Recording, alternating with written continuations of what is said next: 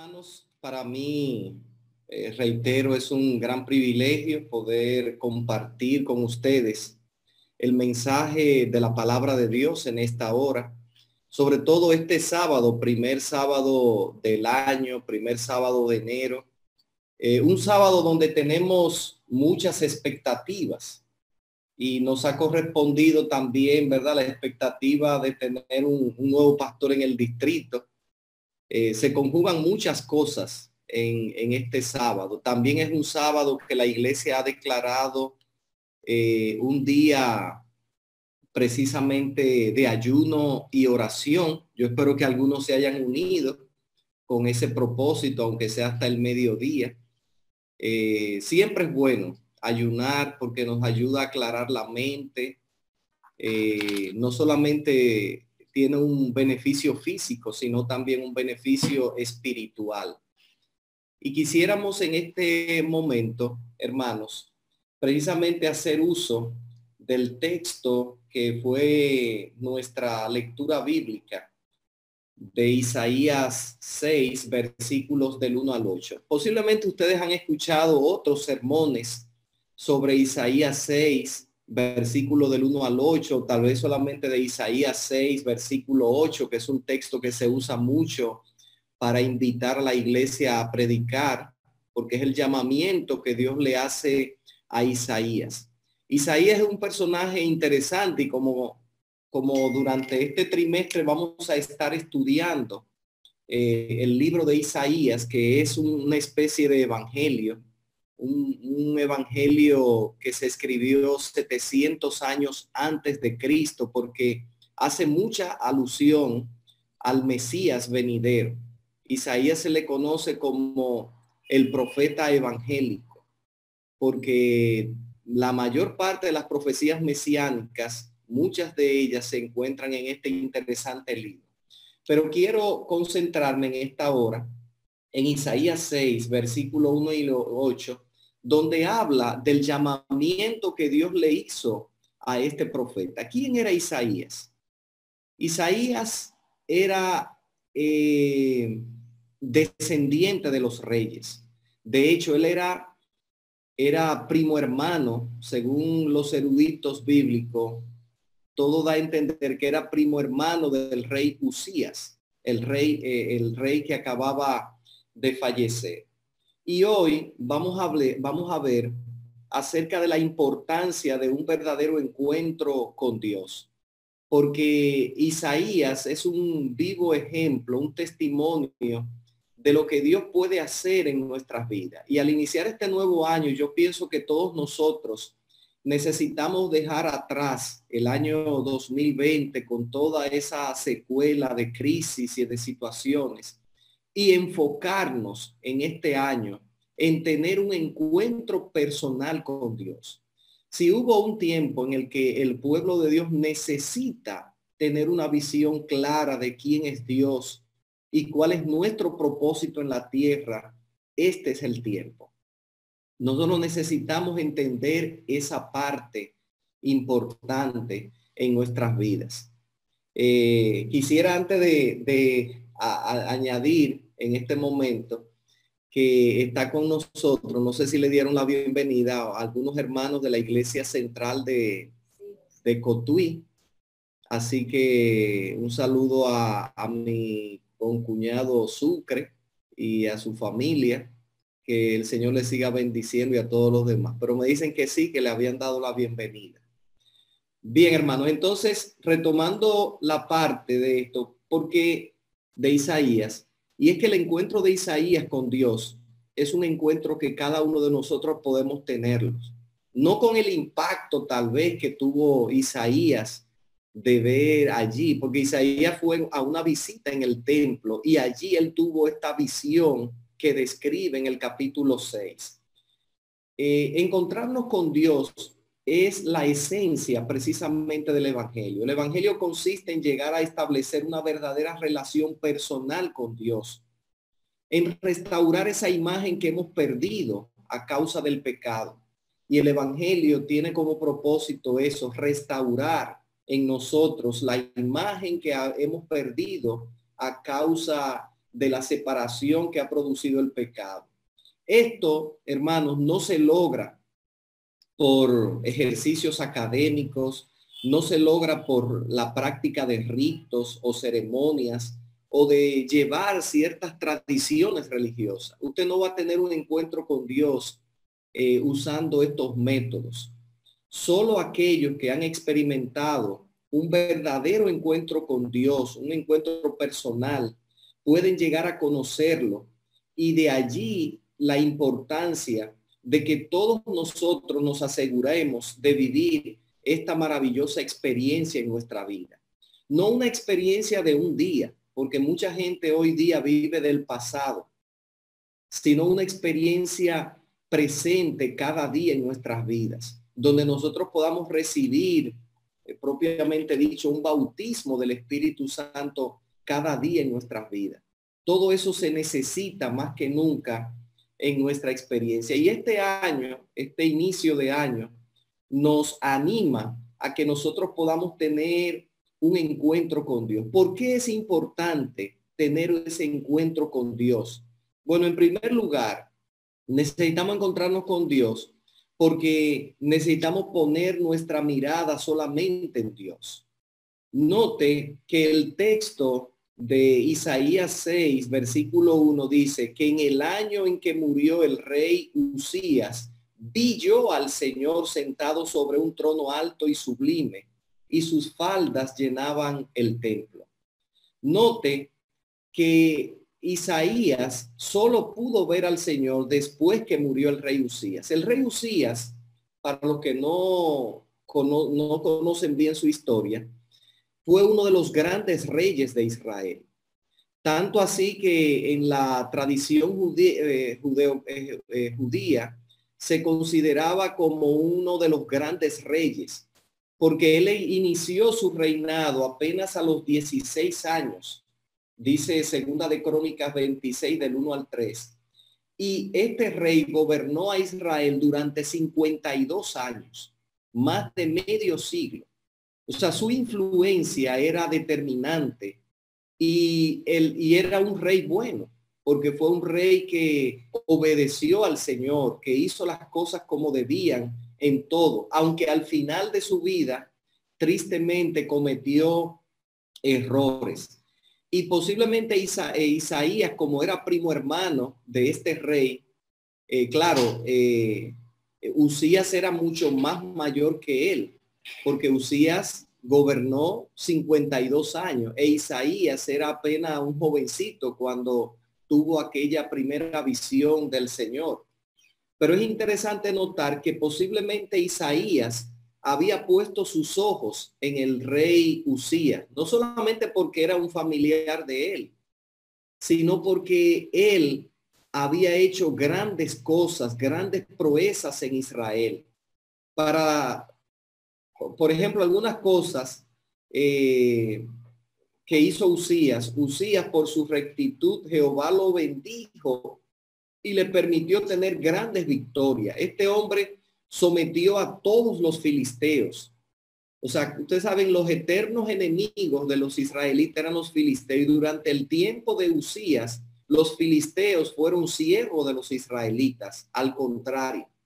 Así que él, según menciona segunda de Crónicas 26, 5 al 8, los sometió, destruyó las murallas de sus ciudades y conquistó todo el territorio que le tocaba a los filisteos que daban en la, precisamente en la orilla del mar, del mar Mediterráneo, hasta allí se extendía. Usías extendió el reino de Israel a los días cuando gobernaba el gran rey David, quien conquistó grandes porciones de tierra. Él recuperó gran, en gran parte ese territorio.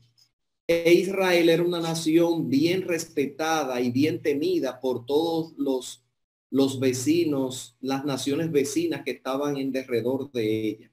También Dios le permitió al rey Usías realizar grandes obras a favor de su nación. Él edificó torres en Jerusalén, junto a la puerta del ángulo y junto a la puerta del valle, junto a las esquinas, es decir, fortaleció la capital eh, que era Jerusalén, como capital política y militar de Israel, según segunda de Crónicas 26, 9 al 10. Además, tuvo un poderoso ejército. Dice segunda de Crónicas 26, del 1 al 13, que el rey Usías tuvo un ejército de guerreros, los cuales salían a la, a la guerra en divisiones, de acuerdo con la lista que había hecho el escriba Jehiel. En otras palabras, él tenía un ejército bien organizado que protegía a Israel. También ese ejército estaba bien armado, según dice segunda de Crónicas 26, 14 al 15 pues dice que Usías preparó para todo el ejército escudos, lanza, yelmo, eh, cascos, arco, ondas para tirar piedra, etcétera, etcétera. Eh, algunos podrían pensar que los demás reyes eh, tenían un ejército así, si no era gente que cuando se presentaba una guerra, pues la gente se iba y se enlistaba, pero él tenía un ejército permanente allí a su disposición y no solamente gente, sino que estaban bien armados precisamente para la batalla. Eso le permitió a Usías ser un rey ejemplar, un rey que todo el mundo amaba, incluyendo el propio Isaías. Y por eso es posible que Isaías no había visto, no, no había visto a Dios, el poder de Dios, la gloria de Dios, mientras sus ojos estaban puestos en el rey Usías. Lamentablemente el rey Usías, al final de su vida, se enalteció su corazón y él quiso quemar incienso dentro del templo como los sacerdotes, cosa que no le era permitida a los reyes. Hizo lo mismo que hizo eh, el rey Saúl, quien intentó hacer un sacrificio él, cosa que solamente le correspondía a los sacerdotes. Y por esa causa, eh, el rey no terminó bien. No terminó bien. Lamentablemente se enalteció su corazón. Y esto llama la atención, hermanos, que nosotros deberíamos tener en cuenta, porque a veces cuando las muchas bendiciones, como decía la lección de escuela sabática, pueden, bendiciones que vienen de parte de Dios, pueden inclusive hacernos apartar de Dios hacernos indiferentes a las cosas de Dios. Y yo quiero animarte en esta hora que para tener un encuentro personal con Dios, tú tienes que ver a Dios.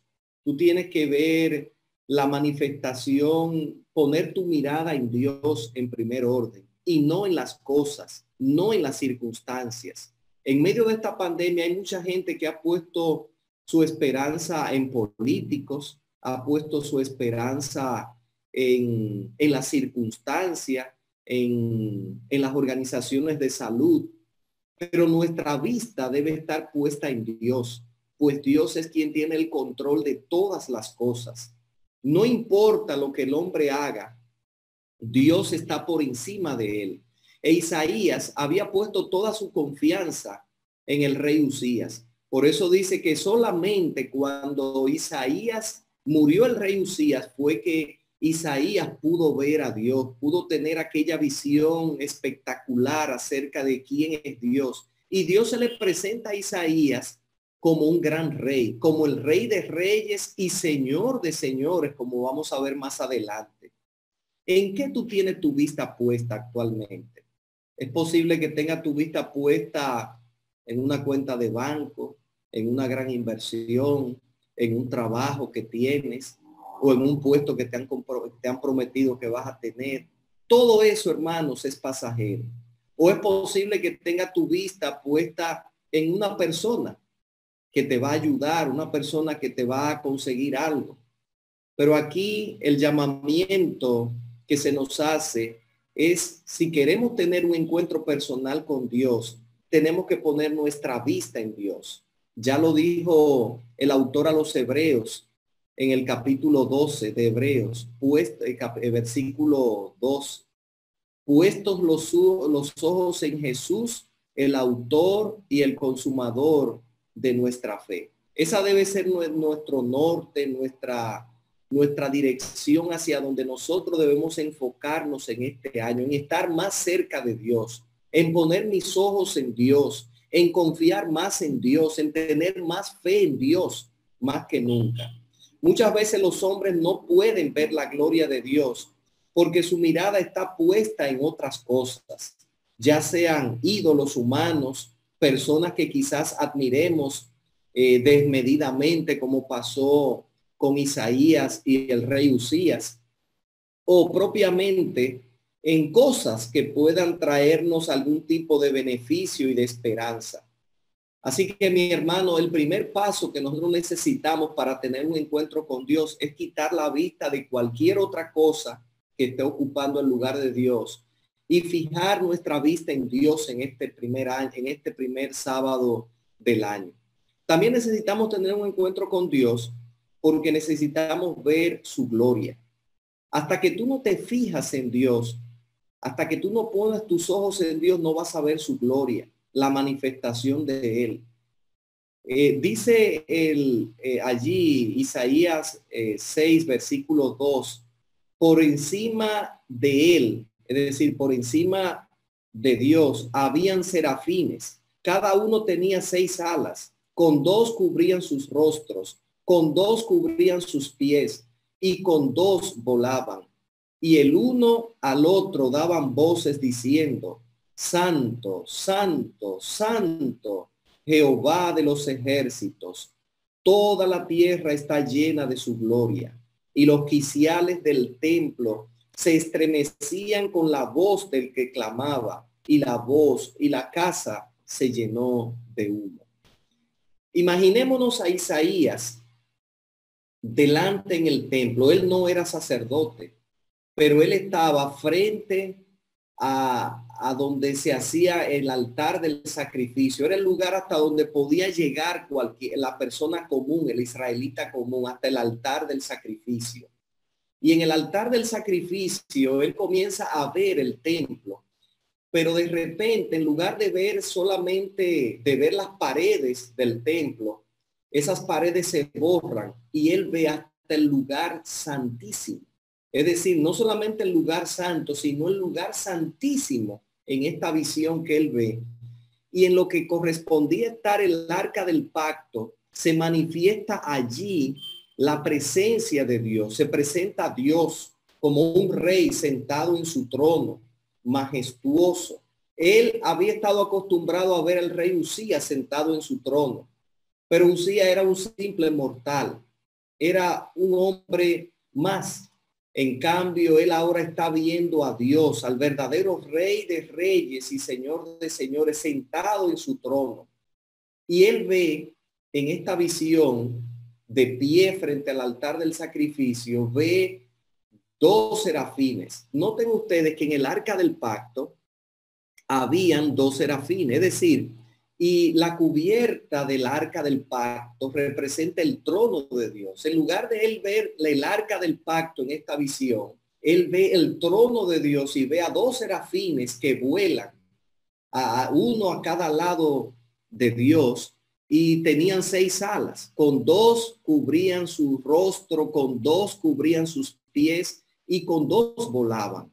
Esta, esta visión estremeció a Isaías él vio como uno decía al otro, santo, santo, santo Jehová de los ejércitos. Toda la tierra está llena de su gloria.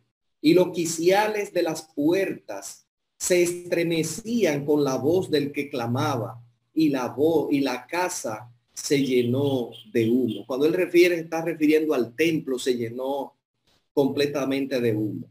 Necesitamos, hermanos, tener un verdadero encuentro con Dios porque sólo así veremos su gloria. No hay forma que usted pueda ver la gloria de Dios si usted no centra su vista en Dios, si usted no tiene un encuentro personal con Él. De hecho, si usted intenta ver la gloria de Dios sin tener un encuentro con Dios, esa gloria lo puede usted matar literalmente. Hubo un hombre muy santo, Moisés, quien le pidió a Dios ver su gloria y le dijo, ningún mortal puede ver mi gloria y quedar vivo.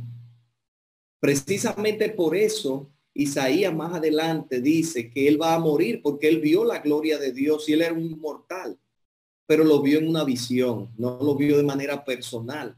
Moisés quería ver la gloria de Dios de manera personal. Interesante. Dios lo complació y le dijo, mira la rejilla entre en la pared, es decir, la, la, piedra, Moisés se sentaba de un lado de una roca y Dios del otro lado. Y entonces esa, esa, esa piedra separa, lo separaba. Dios le dice, mira por la rejita de la, de la piedra y allí yo te voy a mostrar aunque sea mi espalda, mis lomos. Y entonces cuando pasó, Dios le da una descripción de su gloria. ¿Y cuál es la descripción de la gloria de Dios? Oh, la gloria de Dios, hermanos, es la manifestación de su carácter. Moisés escuchó de la de parte de, del Señor Jehová, Jehová grande, fuerte, clemente, tardo para la ira y grande en misericordia y verdad. Pero no fue Moisés quien pronunció estas palabras, sino Dios mismo describiendo su carácter.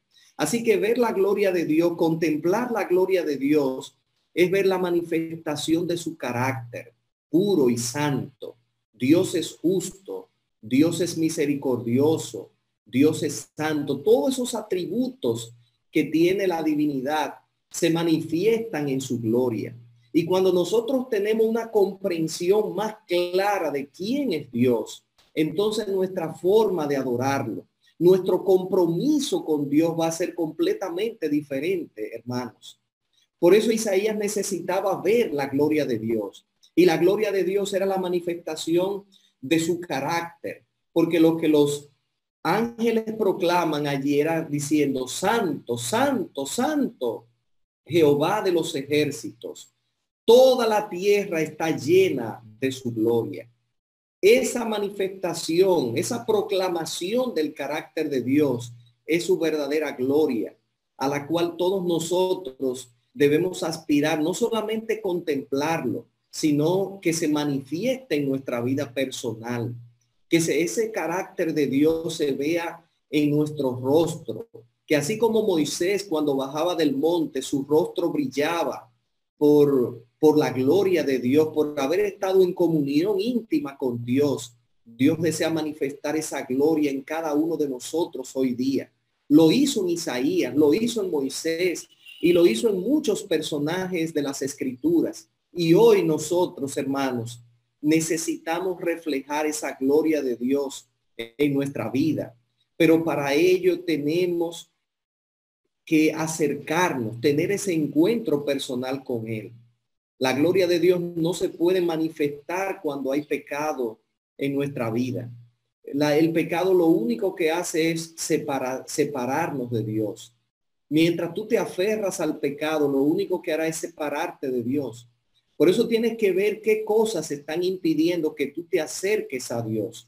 Pasó esto con Isaías. Es interesante notar que el profeta vio algo. Dice aquí en, en Isaías eh, el versículo, creo que el versículo 6, dice, entonces dije, ay de mí que soy muerto, porque siendo un hombre inmundo de labios y habitando en medio de un pueblo que tiene labios inmundos, han visto mis ojos al rey Jehová de los ejércitos.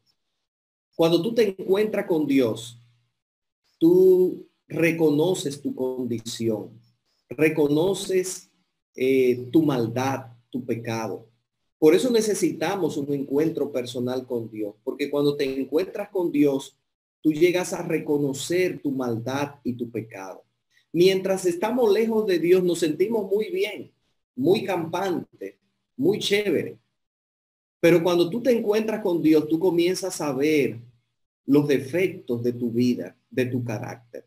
Todo parece indicar que el problema de Isaías, porque todo el mundo tiene algo, un defecto que tiene que mejorar, era la boca de él.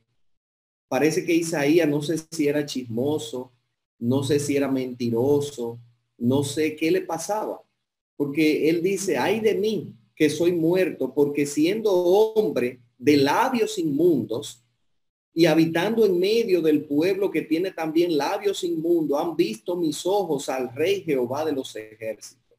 Yo no sé si el problema de Isaías era que decía malas palabras, que era blasfemo, Pero él tenía un problema que tenía que ver con sus labios. Yo quisiera en esta hora que cada uno de nosotros hiciéramos una introspección, un análisis interno y vernos qué cosas son las que me impiden tener un encuentro personal con Dios. ¿Qué tipo de pecado yo practico que no permite la manifestación de la gloria de Dios en mi propia vida? Hermanos, el año 2021 es un año extraordinario.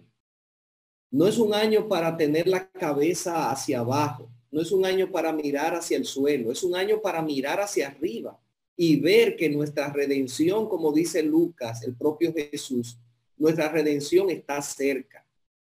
Necesitamos levantar nuestras cabezas. Necesitamos quitar todo aquello que está impidiendo que nuestra vida sea lo que tiene que ser, cumpla con el propósito divino. Todo eso hay que quitarlo de en medio. Porque lo único que va a impedir que la gloria de Dios se manifieste en tu vida no es Satanás. Satanás no puede impedir que se manifieste la gloria de Dios en tu vida. Pero tú sí puedes hacer eso. Y el pecado puede causar esa, esa división, esa fractura e impedir que Dios se manifieste de una manera especial en tu vida, que tengas ese encuentro. Nosotros necesitamos tener ese encuentro personal con Dios, porque al contemplar su majestad, su santidad, nuestro corazón se quebrantará como pasó con Isaías. Quebrantará el pecado que exista en nuestro ser. Al contemplar esta majestuosa visión, Isaías quebrantó, eh, eh, quebrantó al, se quebrantó al reconocer la maldad de sus obras y la santidad de Dios. Solo cuando nos encontramos con Dios vemos la maldad que existe dentro de nosotros. Y él sigue diciendo, entonces dije, ay de mí que soy muerto, porque siendo mis labios, siendo un hombre de labios inmundos, y habitando en medio de un pueblo de labios inmundos, han visto mis ojos al rey Jehová de los ejércitos. Así que cuando Dios te encuentras con Dios, tú te ves tal y como eres. Es la única forma. Dios nos permite vernos en el espejo y vernos tal y como somos. La maldad que hay o las virtudes que puedan haber en nosotros. Entonces, hermanos, necesitamos encontrarnos con Dios en cuarto lugar porque necesitamos su justicia, necesitamos su perdón, necesitamos su salvación. Dice que cuando Isaías vio esto, dice él, y voló hacia mí uno de los serafines. Este es el versículo 7. Y voló hacia mí uno de los serafines teniendo en su mano un carbón encendido, tomado del altar con unas tenazas. Recuerden que él estaba frente al altar del sacrificio. En la realidad, él estaba ahí, pero estaba teniendo esta visión. Así que aparece un ángel que viene, uno de los ángeles que estaba al lado del trono de Dios, viene hasta él, toma, toma con una tenaza un carbón encendido del altar del sacrificio, dice aquí, y tocando con él sobre mi boca, dijo, he aquí que esto tocó tus labios y he quitada tu culpa y limpio tu pecado. Gloria al Señor. Hermanos, necesitamos ese carbón encendido que queme el pecado de nuestro corazón. En el caso de Isaías, repito, todo parece indicar que el problema de él estaba en la boca. O era chismoso, o era pendenciero, o era, decía malas palabras, o era blasfemo. Algo había con él, decía mentiras. Pero en el caso tuyo pueden ser tus ojos, que el, Señor necesita quemarlo. Pueden ser tus oídos, que el Señor necesita quemarlo. Pueden ser tus manos, que toman cosas que no deben. O pueden ser tus pies que van a lugares donde no debería ir. Entonces el Señor necesita poner ese carbón encendido en esa parte de tu vida que necesita ser quemada para que de esta manera tú puedas ser perdonado, tú puedas ser restaurado como Dios desea. Después de que Isaías tuvo esta increíble visión y reconoció su maldad, el Señor limpió su pecado. Alabado sea el nombre de Dios. Dios no, no solamente nos muestra el pecado, sino que ha provisto una solución para él. Y lo que está impidiendo que, que en la iglesia de Quisqueya pasen cosas extraordinarias es posiblemente el pecado de nosotros es nuestra falta de relación con Dios. Lo que está impidiendo que pasen cosas extraordinarias en Manganagua es tal vez nosotros mismos somos el problema. O lo que está impidiendo que pasen cosas maravillosas en los praditos somos nosotros mismos o allá en la iglesia central de Cotuí o en la iglesia a la que tú perteneces si no estás en ninguna de esas iglesias. Dios quiere pasar ese carbón encendido hoy por la parte de tu vida donde hay problemas. Yo me pongo como Pablo, como el primer pecador que necesita ese carbón encendido. Pero cada uno de nosotros necesita pedirle al Señor, Señor, quema esa parte de mi vida que no está ayudándome a crecer. Hay que quemar esos barcos, hermanos, y dejar el pasado atrás y poner nuestros ojos, nuestra vista hacia adelante. Cuando Isaías confesó su pecado, Dios le perdonó, Dios lo restauró y ahora Dios se dispone a, usarlo como un instrumento. Por eso la última cosa que Dios hizo fue que necesitamos encontrarnos con Dios para poder vivir para Él y para servirle. Dios no solamente quiere limpiarte, sino que quiere usarte de manera especial. Y termina el pasaje de Isaías 6 en el versículo 8 diciendo, después oí la voz del Señor que decía, ¿a quién enviaré? ¿Y quién irá por nosotros? Entonces respondí yo, heme aquí, envíame a mí. Muchos de nosotros usamos este pasaje como dije al principio, para predicar sobre la obra misionera y hoy primer sábado del mes se trata de eso también. Pero a veces no usamos la parte, el contexto anterior y a veces el texto solamente se queda como un llamado. Necesitamos, hermanos, pasar por todo un proceso antes de recibir el llamado de Dios para convertirnos en instrumentos en las manos de Él no instrumentos votos, sino instrumentos que sean como espada de dos filos, que corten, como un instrumento que Dios pueda usar para que otros conozcan y vean la gloria de Dios. Pero para eso, hermanos, hay en primer orden que tener ese encuentro con Dios. ¿Por qué necesitamos el encuentro con Dios? Para ver, para, para nosotros poder mirar solamente a Dios. En segundo lugar, para ver su gloria. En tercer lugar, para reconocer nuestra maldad. Y en quinto lugar, porque necesitamos esa salvación que se manifieste en nuestra vida. Tú no le vas a poder hablar a nadie de la salvación de Dios, del perdón de Dios, del plan de salvación, a menos que tú no lo experimentes en tu propia vida. Isaías podía decir que Dios quería perdonar al pueblo porque él había experimentado el perdón de Dios. Isaías podía hablar de la gran salvación de Dios porque él había experimentado esa salvación. Podía hablar de la restauración de Dios en su pueblo porque él mismo había experimentado esa restauración y esa transformación en aquella visión que tuvo al inicio de su ministerio. El ministerio de Isaías fue largo, prácticamente durante cuatro reinados. Vio a cuatro reyes desfilar, más de alrededor de unos 60 años duró su ministerio. Note que el ministerio del, del, rey Usía o, el reinado duró 52, el de Isaías duró 52 años. Eh, perdón, duró 60 años, mucho más que los 52 del rey Usías.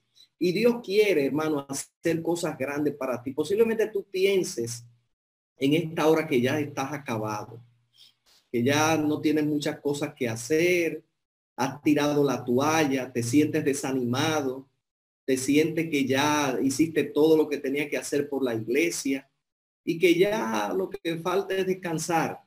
Hermano, nadie va a descansar hasta que Cristo venga. Y precisamente esta pandemia nos está enseñando que tenemos que mirar hacia adelante, tenemos que recomenzar hacia adelante. Aprovechemos el inicio de este nuevo año para darle un nuevo reset, que es una palabrita que se está usando mucho hoy día.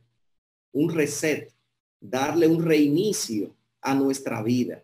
Decir, Señor, yo corto aquí, dejo todo eso atrás y yo comienzo de nuevo con la ayuda y el poder de Cristo. Dijo Pablo, todo lo puedo en Cristo que me fortalece. Hermanos, si nosotros necesitamos precisamente responder ese llamado que Dios nos está haciendo ahora. Dios necesita iluminar con su gloria este mundo. La forma en que Dios va a iluminar este mundo con su gloria está allí en el libro de Apocalipsis, el capítulo 18. Hay un ángel que desciende del cielo y dice que la gloria de este ángel, el cuarto ángel, iluminó toda la tierra. Ese cuarto ángel representa a la iglesia adventista del séptimo día. Te representa a ti como persona. Es un ángel que está revestido de la gloria de Dios, del carácter de Dios, de la verdad de Dios. Y este ángel, al tener un pie sobre el mar y otro sobre la tierra, está diciendo que su mensaje es universal y que toda la gloria, eh, eh, la gloria que reviste a este ángel, que es la gloria de Dios, ilumina toda la tierra. Porque está hablando del último mensaje de amonestación que Dios quiere darle a este mundo antes de que Cristo venga. Tú eres ese ángel. Dile al que está a tu lado, tú eres ese ángel. Díselo. Tú eres ese ángel. Díselo allí mismo donde estás. Dios quiere manifestarse, hermanos. Y la gloria de Dios se va a manifestar cuando nosotros recibamos el llamamiento y aceptemos. Isaías dijo, heme aquí, envíame a mí. Isaías se sentía agradecido a Dios por lo que había hecho, por el perdón y la restauración que había recibido. Y ahora él gustosamente recibe ese llamado. Hermano, no era fácil ser profeta en Israel era el riesgo de su vida, la vida suya estaba en riesgo constantemente. De hecho, Isaías murió muerto, o sea, murió aserrado, según cuenta la tradición judía, murió aserrado, lo metieron en un tronco y lo aserraron. En la, en la época de un rey malvado, que mire qué interesante, finalmente se arrepintió. Así que nosotros, al recibir este llamamiento de Dios, tenemos que poner nuestra agenda a un lado y decirle al Señor, Señor, tu agenda es prioritaria en mi vida. El llamamiento de Isaías nos enseña de la importancia de tener un verdadero encuentro personal con Dios. La visión que tuvo fue tan impactante que cambió el resto de su vida. Y así ocurrirá también con la vida de aquellos que decidan tener un encuentro personal con Dios. La vida no vuelve a ser igual después que tú te encuentras con Dios. Y Dios ha dispuesto recursos como la oración, como el estudio de la Biblia, como meditar en su palabra y la misma testificación son medios por los cuales nosotros tenemos una comunión estrecha con Dios, el ayuno. Te animo para que pueda sacar un día de ayuno cada, cada, cada semana de este año y decir, Señor, yo voy a ayunar. Si no puedes hacerlo por asunto de salud, un ayuno completo, por lo menos hacerlo con fruta, algo ligero. Y dedicar un día a la semana para encontrarte con Dios de manera especial. Un, un día donde la gloria de Dios se pueda reflejar en tu vida. Hermano, como vemos en estos versículos, un verdadero encuentro con Dios produce los siguientes resultados. Nos ayuda a poner nuestra vista únicamente en Dios. Repito. Número dos, nos permite contemplar toda la plenitud de su grandeza y su gloria. Número tres, nos hace reconocer nuestros pecados y nos conduce a una experiencia de verdadero arrepentimiento en nuestra vida.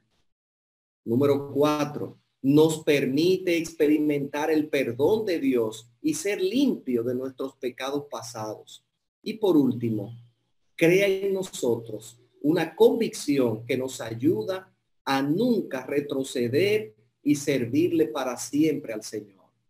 Que esa sea nuestra experiencia hoy de tener un encuentro con Dios, pero que no sea hoy, sino que sea cada día de este año 2021, que sea el año más glorioso que hayas experimentado en tu vida, en tu familia, en tu iglesia. No va a suceder simplemente porque lo deseemos. Va a suceder porque tú te dispongas a poner a Dios en primer lugar en tu vida.